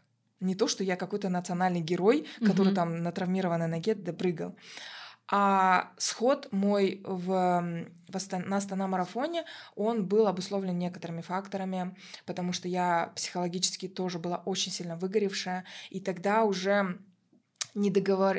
как бы э, тот момент, когда я говорю тренеру, пытаюсь донести, что мне тяжело, я не могу, нам надо что-то поменять в тренировочном mm-hmm. процессе, а ну, у человека как бы своя позиция, то есть все, что работало, нам надо просто так идти и делать, эта система работает, она едет, она сработает, и в тот момент я начала свои э, эксперименты с юридическим питанием, голодала на mm-hmm. выходные, что-то там в определенное время, в общем, тестировала еще разные гипотезы, и в итоге на тот момент у меня был настолько низкий ферритин, он был просто 3, с ним просто лежат в больнице, а я еще пробежала там 30 километров mm-hmm. или что-то такое. И в какой-то момент я бегу, я понимаю, что я могу добежать. Mm-hmm. Я такая думаю, мне так это надоело. Я просто не хочу. Я остановилась. И это вот именно тот кадр, как из Форест Гампа, ага. где он такой, все, я пошел домой. Это было ровно так. Но, опять-таки, я бежала, я не думала, что вот, как я сейчас сойду. Мне было просто, не хочу. Угу. Остановилась и пошла пешком. И мне такие типа, что происходит? Ты чё? Ты чё вообще? Я говорю, мне все равно. Вот большинство э, решений в своей жизни, и в том числе очень э, события, которые меняли мою жизнь вообще в другое русло, в том числе развод, в том числе, э, когда я принимала решение на психологию пойти. То есть, смотри, мой бакалавр, чтобы ты понимала, красный диплом э, по переработке нефтегаза и угля. Я пошла работать, потом, ну, в семейный бизнес мы занимались, там, кофе, торты, пирожные и так далее. Потом я понимаю, что, ну, у меня там, допустим, моя дипломная работа была э, технология переработки, ну, это, а сама в школе я какую-то работу писала, это было изучение полиэлектролитной гидрогелей в различных pH-среде. То есть это даже выговорить сложно. Но, тем не менее, я исследователь, мне интересно. Mm-hmm. Окей, то мне все, я там уже все надела, и я не боялась просто менять. И, в принципе, когда ты долго живешь в, в социуме, где все должно быть стабильно, все ты жена, ты на протяжении там всей жизни жена. Но если тебе плохо, ты можешь долго терпеть, но если твое здоровье сыпется, твое ментальное здоровье сыпется, все, все, все сыпется, уж какой-то спасательный механизм он все равно срабатывает. И поэтому, может быть, меня как раз-таки вот направляет то, что я не боюсь сказать, что я ошиблась, я облажалась, я делала что-то не так, я признаю свои ошибки. Ребята, давайте куда-то в другую сторону пойдем. Мне не хочется сейчас вам создавать идеальную картинку, что то, что я делала, оно прям супер правильное. Mm-hmm. Я тоже человек, я могу ошибаться. И тут я бегу, я понимаю, так надоело. Я не хочу. Я просто не хочу финишировать. Надоело, я... это я прям помню. Это я, я знаю такое. Я, я остановилась, я такая, я пойду пешком. Да. Все. Все, вот это так происходило. То есть какая грань, когда ты можешь доскакать на одной ноге два, килом... два часа, да, и сказать вот я все. То есть это же не только в спорте, это же и в жизни. Сто процентов. Ну. Сто процентов. Это когда работа, ты на нее ходишь, тебя уже от нее тошнит, угу. ты пытаешься все равно всех научить. Вот они надо мной издеваются, они не понимают, почему вот я ему докажу. Но тут, понимаешь, даже я сегодня, когда пост писала, я сказала, вы имеете право на свое мнение. А многие люди как? Я не могу иметь свое мнение. Mm-hmm. Мне сначала нужно всех убедить, что мое мнение правильное. Да. И я буду всем доказывать, всем показывать, как это правильно. И если они все со мной согласятся, тогда я успокоюсь и так, тревога ушла. Значит, мое мнение правильное. И это касается, когда человек не боится себя позиционировать там, в социальных э, медиа, высказывать свое мнение по поводу там, политики, религии и всего остального. Я на своей страничке даже людей с Новым годом не поздравляю. У меня нет никаких праздников. Mm-hmm. Ну, каждый день это праздник. Mm-hmm. Все. Поэтому мне говорят, почему вы не высказываетесь по поводу mm-hmm. политики? Зачем? Зачем? Люди приходят ко мне почитать про бег, про что там, mm-hmm. про мою жизнь и так далее. Но они все новости могут прочитать везде на новостных порталах и так далее. У других блогеров посмотреть. Мне это не интересно. И поэтому, когда мы возвращаемся даже вот элементарно свое мнение, ты имеешь на него право, ты имеешь право на ошибку. Но человек просто себе этого часто не позволяет, он этого не осознает, не понимает. И поэтому нет, я должен дотерпеть. Это, знаешь, такая mm-hmm. четкая стратегия побежденного, когда человек mm-hmm. говорит: Я справлюсь со всеми, не собой. Mm-hmm. Я не себя выберу то, что я справлюсь со своими трудностями, со, с тем, что я буду разбираться, а кто я, себя познавать, проходить трудности где-то, понимать, что ну вот эти люди были ошибочно в моей жизни, э, поменять все, менять привычный уклад, режим, где-то над собой работать, дисциплина. Это тяжело, это работа внутренняя, правда? Угу. Это нелегкий процесс. Но я справлюсь со всеми. Угу. Я вытерплю, я вам докажу угу. и все остальное и человек потом просто ломается. У него нет ресурса, нет энергии, нету сил вообще ни на что. Ну, это похоже на больную собаку, когда она просто не, не хочет бегать, прыгать, у нее хвост не торчит трубой, не виляет. Это же показатель того, когда человек действительно делает что-то, он горит этим, у него все время энергия. И когда мы пробежали вот эти 70 километров mm-hmm. по кругу, Максут Джумаев говорит, давайте, ребята, я всех приглашаю, пойдем отметим. Mm-hmm. И мы сидим там, я руками махаю, что-то рассказываю, на меня смотрит, говорит, если бы этот человек со мной два часа назад не бежал, я сижу, у меня ноги отваливаются, это я там столько рекордов установил, поднимался без маски на восьмитысячнике. И она вот сейчас сидит и тут руками. Откуда у тебя столько энергии? Просто то, чем я занимаюсь, мне нравится. Мне нравится, я не понимаю. И если я занимаюсь тем, что мне не нравится, через час я уже готова кого-нибудь не знаю, потрепать нервы, что-нибудь сделать. Я вся выдраена, я нервная. Это мне очень сильно истощает нервную систему. Я вот вернулась с заплыва и опять начала плавать. Я вот бросила бег, да, который у меня был на достижение, пошла на бокс, начала плавать. Вот, и зарегистрировалась на самую короткую дистанцию, полтора километра на озере Орта в Италии. Я уже ее плавала. Я плавала там и больше в этом же озере, поэтому, в принципе, я знала, что у меня все хорошо пройдет. Но а, так получилось, что вот я перед э, заплывом заболела, не плавала в открытой воде на тренировках. И получается, моя тренировка вообще за 4 года, первая тренировка в открытой воде за 4 года была на самом заплыве. И вот я начинаю плыть, я хорошо плаваю, я знаю, как плавать. И э, из-за холодной воды, еще открытая вода, массовый старт, да, это тоже вот как э, на беге, только все плывут, там над тобой могут проплыть. И вот эта вся суета, и я просто понимаю, что у меня не хватает дыхания, и останавливаюсь, и первая мысль у меня, да ну, пошло ну все к черту, зачем это мне надо, я сейчас выйду. То есть я хотела там через 200 метров выйти, но так как у меня есть опыт, я знала, что это обычная нормальная мысль. Угу, у всех оно угу. есть. Даже когда там в марафоне стартуешь, вначале у тебя дыхание, ты стоишь на старте, у тебя уже 160 да, пульс, да, да, да, да, да. а тут это напряжение, голос дрожит, да, и я такая, так, это надо перетерпеть, и, в общем, я всех пропустила, постояла, подышала, и, и такая, я боец, я доплыву, но это потому, что я оценила риски. Конечно, если бы там было бы, там, не знаю, все озеро передо мной, я бы, наверное, не полезла дальше. А тут я говорю, я эту дистанцию плавала, это нормально, всего лишь полтора километра. Просто вот из-за непривычки. Потом мы прилетели, поехали на Копчегай, тренировка по плаванию. Я запл- доплыла до середины, ну там до какой-то точки, и мне сказали обратно назад, и я опять в беспомощном состоянии, то есть я опять вспоминаю, каково это. И опять в голову вот эти мысли, зачем, ну там еще же это ну, не дорожка, не земля, То есть ты не можешь там пешком пройти, то есть только единственный путь на сушу это плыть. По-любому плыть. И я себя и так и сяк уговариваю, и ругаю, и все. А потом я сама себе, и потом я думаю, почему так плохо мне? Я все не буду плавать. Думаю. А потом я думаю, так, ты вот не плавала 4 года в открытой воде. Это твоя вторая тренировка, да? Не бегала 7 месяцев, представь, что ты вторую тренировку бежишь вот в горку по, в парке президента. Будет плохо? Будет. Еще как будет, потому что просто мало опыта, мало тренировок, вот и все. И я такая успокоилась, и такая, нет, я хоть как доплыву на боку. на спине, на всем. И вот, э, но при этом у меня был сход с дистанции, не бег, это было тоже плавание, Босфор, я проплыла мимо финиша, я пыталась вернуться, но из-за течения не могла, и я приняла решение поднять шапку и ДНФ. Угу. Хотя там сойти для меня это вообще не было в планах. Но тут, оценив всю действительно ситуацию и риск, потому что это риск. Меня бы просто унесло mm-hmm. бы дальше под какой-нибудь мост, а там, если бы я мимо вот этих лодок спасателей, просто уже бы, ну, меня бы не нашли.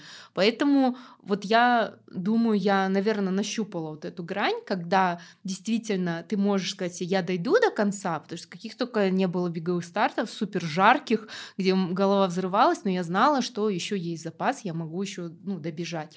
И вот таких, где я оценивала, что нет, уже все, ну как бы не страшно сойти, ничего не будет, и пофиг, кто что подумает на самом деле. Возвращаясь к вопросу о том, как прочувствовать свой организм, когда ты готов пройти дальше, финишировать, установить свой личный рекорд.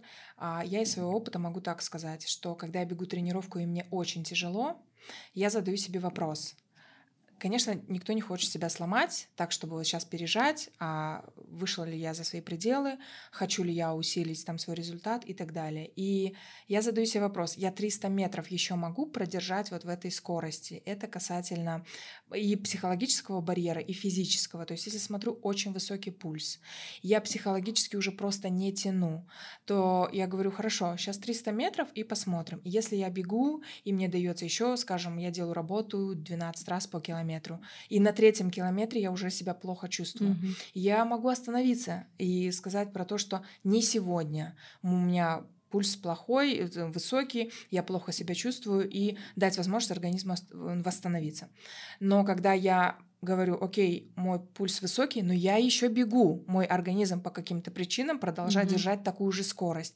Если было бы все хуже, я бы не могла держать такой уровень высокой скорости. И, соответственно, я продолжаю тренировку, и потом, когда уже психологически я не могу, в тот момент я вспоминаю, что наш барьер, когда мы психологически не можем, это всего лишь 40%. Дальше у нас есть еще целое огромное количество неизрасходованной энергии психической, которая нас переводит на следующий уровень. И это про то, когда устанавливаются рекорды, человек может бежать 100 километров, он внутри входит в какое-то состояние нирваны и так далее, когда он поймает дзен и может долго в этом режиме дальше продолжать. И, соответственно, я задаю себе вопрос, вот при том, что психологически бежать не хочу, но я могу, я могу еще один километр сделать, еще один. И когда я довожу тренировку до конца, я понимаю, что она каким-то образом повлияет на мое психологическое состояние во время марафона. Именно поэтому результат в итоге складывается из того, что ты психологически себя подготавливаешь во время тренировок. Это опять-таки enjoy your process э, и, и э, получаю удовольствие именно от самого процесса. И потом тебе э, некоторые мои подписчики смотрят и говорят, вот зачем так упахиваться, вот с красным лицом, ты вся уставшая, ты там ненавидишь. Ну, я ненавижу, потому что я сейчас устала, у меня эти эмоции, я испытываю, я выговорилась, и через 10 минут я такая, вау, как было классно. Я вспоминаю свои первые э, соревнования на 3 километра, когда нужно было бежать достаточно быстро. То есть на тот момент мой марафон я бежала еще, скажем, там по 6 минут, по 5-50. И тут я выхожу на тройку, все побежали, я побежала, и у меня он вышло ровно 12 минут. То есть по 4 минуты на километр. Но мне хотелось мои легкие выплюнуть после 600 метров, а мне нужно было еще 2 километра, 400 метров бежать. Это было в манеже, это было невероятно тяжело я вспоминаю это гораздо хуже, чем любой из марафонов, потому что действительно я вся была закисленная. Это был один момент. И Но сейчас я уже через призму своего опыта вспоминаю и говорю, было и так, классно, классный опыт. И еще одно соревнование у нас было, когда нужно было бежать по лестнице 800 метров вверх. И мы тоже стартанули, прям бежим mm-hmm. со всего. А, а нам нужно было после этого еще 20 километров длительный кросс пробежать. И тут я просто понимаю, что на 500 метров у меня все тело встало, оно задеревенело, mm-hmm. еще холодно, снег лежит, и нужно подниматься на эту ступеньку. Я уже просто ну, коря, корякаюсь вот туда, я не просто бегу, уже на четвереньках поднимаюсь туда. Финишировали, я сижу, и я не понимаю, что случилось с моим телом. Оно как будто бы просто остановилось. И, конечно, психологически я не была к этому готова, что физически меня там остановит, mm-hmm. что-то такое. И я думаю, боже, это было ужасно, это было страшно, я не хочу больше через это проходить. Но мы буквально за 10 минут отошли, ха-ха-ха, хи-хи-хи, и побежали, потом 20 километров, все было нормально. Но я тоже вспоминаю, было классно, иногда ты можешь сойти, иногда ты вспоминаешь это как ужасно, но самый сок, мне кажется, когда ты 88 лет будешь бежать там свой марафон, у меня почему-то вот 88 лет, я буду в гетрах с кудрявыми волосами бежать марафон. Как я хочу вспоминать весь свой путь. Потому что я ставила перед собой какие-то галочки, цели, расстраивалась, достигала, не достигала, а там я достигла своего результата, а там не достигла. Зачем? Зачем? Скажу, было классно, а тут я чуть свои легкие не выблевала, а тут я в удовольствие получила, а тут у меня получился личник неожиданно. Когда я установила свой личник 2.44 на, в Цюрихе, пошел снег. То есть я вообще была не готова. Я вышла туда и думаю, это что еще такое? И я была уже вся мокрая, насквозь, все, ты уже замерзла. Как бежать марафон? Я думала, все, там никакого результата не будет. Я вообще забыла про результат, думаю, ну и пофиг, побегу, как побежится. Первый километр я начинаю 3.35, когда мне тренер сказал, начни по 4 минуты. Я начинаю 3.35, и я понимаю, ну что ты наделала? Ну вот тебе еще 41 километр бежать. Ну зачем нужно было так быстро начинать? Думаю, и все, я уже не смотрела на гармин, я просто пробежала. И когда я прибегаю, я понимаю, что «О, я 2.44, вау!» Ну, там 2.46 официально, то есть у меня там на 600 метров, ну, гармин как mm-hmm. бы так показали. И когда я получила первое место и вот это все, я осознаю, что это было просто вот я бежала без никакого ожидания, без никакого результата. И точно так же было в Ганновере, когда была такая жара невыносимая. Я бегу, и я думаю, я хочу сойти. Все, мне не хочется. Все, мой результат не получается, очень сильно расстроилась. Mm-hmm. И тут подъезжает на велосипеде мужчина, который смотрит там вот пейсы, вот эти все засекает и так далее. Он говорит, ты вторая. Я говорю, в смысле вторая? Передо мной пять кинеек бежали. И он говорит, они сошли, четверо сошли.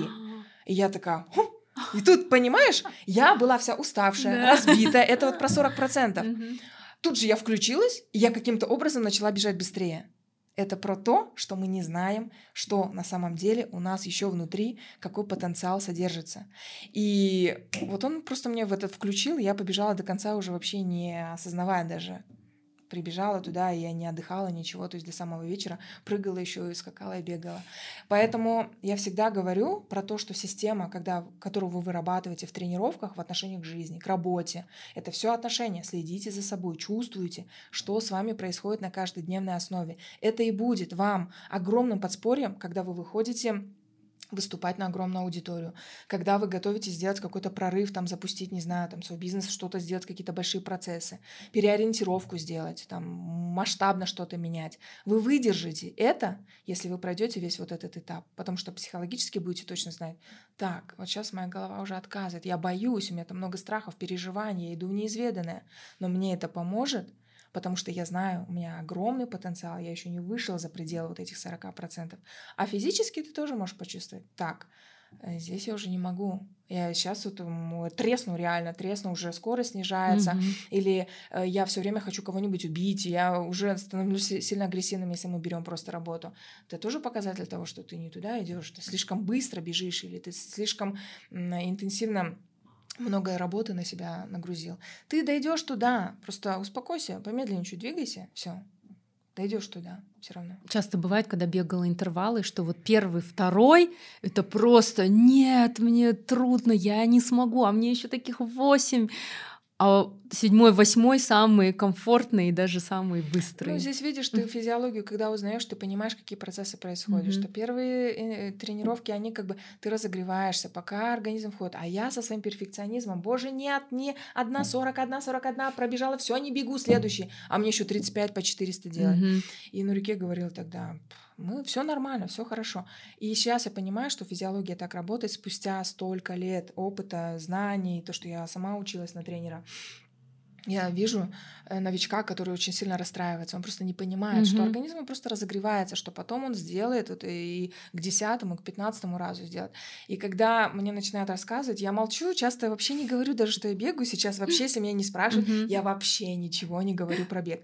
Но я такая слушаю аккуратненько, там, я то сделала, это сделала, там не получится. И как они сильно расстраиваются, я думаю, я себя вспоминаю, просто да. я все это проходила до каждого, до каждой тренировки. Я прекрасно понимаю их чувства, которые они испытывают, боль, которую они проходили, те процессы в организме закисления, как они там страдали, как они потом в себя проходили, какие, какая борьба внутри была, разочарование, вот это все есть. Это, это классное чувство, это классно. Это все есть, это будешь вспоминать. Зато ты жил. Да, ты, ты жил, жил да. ты испытывал эмоции, а, а не так, что я хотел, но всегда боялся, да? да. Вот, вот это, наверное, самое важное. И в конце про подкаст. Когда будет подкаст? Акварал. Слушай, я пока я, я пойду к тебе учиться. Кто у нас лучший подкастер в стране? Марина Шарипова. Это просто вот моя муза как раз-таки по Спасибо. тому... А, у меня, допустим, вот этого истероидного радикала вообще практически нет, потому что мне там, знаешь, все светить, и мне вообще все равно, абсолютно. Но я всегда с интересом наблюдаю проявленность человека, то, как он себя ведет даже в разных сферах жизни. Где-то он себе не разрешает, он там себя закопал, все, а там я не буду проявляться. Но есть сферы, где он процветает, mm-hmm. и ему это нравится, ему это приносит удовольствие, он получает от этого истинное, там, не знаю, вот, и чувствует, что это его предназначение. Вот для меня именно в социальных сетях ты являешься огромным примером того, что и вот выложи там пост, я забуду вообще, сторис не выкладываю, меня как попало тексты выкладываю, у меня там вообще, мне все время сестры даже говорят, ну почему ты не можешь нормально вести свой инстаграм? Вот я сейчас пошла учиться, у меня все идет как бы так, я созрела, я хочу сейчас э, начать нормально записывать подкаст. И я тебе сказала, что я в Барселоне прохожу мимо, и я вижу эти студии, они меня триггерят. Это как раз-таки про то, что тебе туда пора обратить mm-hmm. внимание. Поэтому потихонечку начинаешь высвобождать время в своей жизни mm-hmm. на то, чтобы это новое в твоей жизни появилось. А то человек часто говорит, я хочу и танцевать, и это, а при этом он продолжает себя загружать mm-hmm. всеми теми делами, которыми он занимался. Естественно, энергия как туда придет? У тебя нету времени. Если человек говорит, я хочу личную жизнь там свою развивать, хочу отношения и так далее, но он пашет, как папа Карла, 24 на 7, ну не придет к тебе в жизнь новый человек, ему нету места там, ни mm-hmm. времени вообще. Поэтому я уже сознательно стала выбирать там час ничего не делать. Это время у меня mm-hmm. появляется на то, что я его буду потом тратить на подкаст. И это делается подготовка Супер. Не то, что все, Марина, давай записываем. Так, все вот это я убираю из своей жизни, mm-hmm. оно так не происходит. Ты сначала освобождаешь mm-hmm. место, то когда ты растение сажаешь, ты сначала что там делаешь? Вот все. Mm-hmm. Я подготовила почву, раскопала яму, и потом ты туда да. сажаешь дерево, потом ты закапываешь, потом ты начинаешь поливать. У нас иногда процессы, смотришь, думаешь, оу, почему? Ты начинаешь с середины процесса. Угу. Почему у тебя идет вообще как-то где-то кто-то с конца начинает? Ну, когда ты экологично, еще раз повторюсь, и гармонично начинаешь к чему-то подходить, будет все, будет. Просто делай это нормально, грамотно. Будем ждать твой подкаст. Очень-очень. Я очень жду. И давай здесь, прям в этом эпизоде, ты пообещаешь, что ты его запустишь. Я обещаю. Я очень хорошая ученица, я всегда подхожу очень ответственно, не то чтобы пятерки получать. У меня даже клиенты мои, когда приходят такие тревожные, а я правильно там эту тему понял свою. Я говорю, вы же ко мне пришли учиться, ну как бы жить в ладу с собой, научиться вот этому навыку, а не то, чтобы я вам пятерки ставила, которые вам потом ничем не помогут потому что теория — это теория, но жизнь твоя — это практика. Поэтому посмотрим, насколько пойдут мои подкасты. Это будет вот именно о том, что как я научилась. Да. Кстати, мне мысль записывать свой собственный подкаст пришла после того, как я побывала гостем в подкасте. Мне настолько это понравилось. Mm-hmm. Я такая, вау, вот теперь я знаю, каково это, и теперь я хочу свой. Вот так вот А мне, получилось. знаешь, вот эти все микрофоны, да? вот эти, знаешь, какая-то неоновая подсветка, она прям так, вау, О, очень Ну, классно. классно. Все, будем ждать. Акмарал, спасибо большое за беседу. Еще очень о многом хотелось бы поговорить, да, тем более да, мы да. с тобой давно не виделись. Есть один вопрос, э, который я задаю каждому своему гостю в конце. Mm-hmm. Он звучит так, что бы ты посоветовала себе 16-летней? У меня есть а, несколько эфиров, я уже проводила, но я такую ключевую мысль там, конечно, может быть размыта, как ты сказала, потому что когда у тебя есть 40-50 минут времени, ты можешь это растянуть. Но по сути, когда вы научитесь верить в себя и принимать решения из будущего, тогда все будет получаться. Потому что у нас у всех есть э, периоды взлетов, падений, когда мы в себя не верим, когда нам кажется, что то, что мы выбрали, оно не сработает. И бывают периоды отчаяния, когда ты в тупике в каком-то находишься. У меня было много-много раз такое состояние в разных сферах жизни. И ты сидишь и думаешь, ты один просто, несмотря на то, что у тебя есть семья, у тебя все хорошо, но у тебя вот это внутреннее ощущение, что все, вот я не могу с этим справиться. И ты потом справляешься. Я осознаю, что это я из будущего пришла к себе, к той 16-летней, говорила, моя хорошая, ты просто звезда, у тебя все получится. Продолжай верить в себя. Я сейчас говорю, у меня мурашки пошли по коже, потому что я уверена, что большинство людей, которые не боялись, которые действительно проходили через тяжелые этапы своей жизни, сталкиваясь с этой безнадегой, с этим опустошением, с этим неверием, когда ты разбитый и не знаешь, куда идти, вот ты просто развилка такая, и ты даже не два пути, ты не знаешь, что выбрать, ты потерян. И ты все равно вот сидишь и какое-то решение принимаешь. Вот у меня такое четкое ощущение, что это я из будущего себе то и помогаю. И я сейчас будучи, вот сидя с тобой, я понимаю, что я той 16-летней Акмарал что-то говорила, какие-то слова. Я записываю иногда себе. И я, когда встаю перед, а, ну вот, даже, я не знаю, простые решения, которые нас ведут к исполнению какой-то цели, я себе задаю вопрос, Акмарал, которая уже это достигла, как бы она поступила, какое бы решение она сейчас приняла, какое бы действие она сделала. Я иду. Иногда оно может казаться абсолютно нелогичным.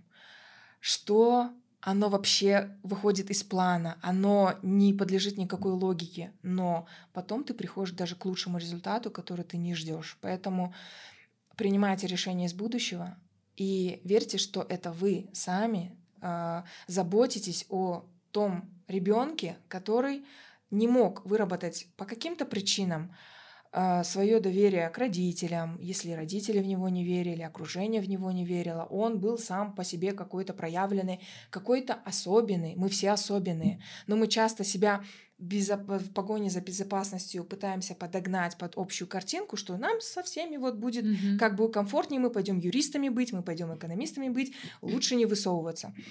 Но рано или поздно все равно вот это внутри, то, что тебя тянет, оно будет вытягивать тебя из толпы и проявляться. И тогда страшно, конечно.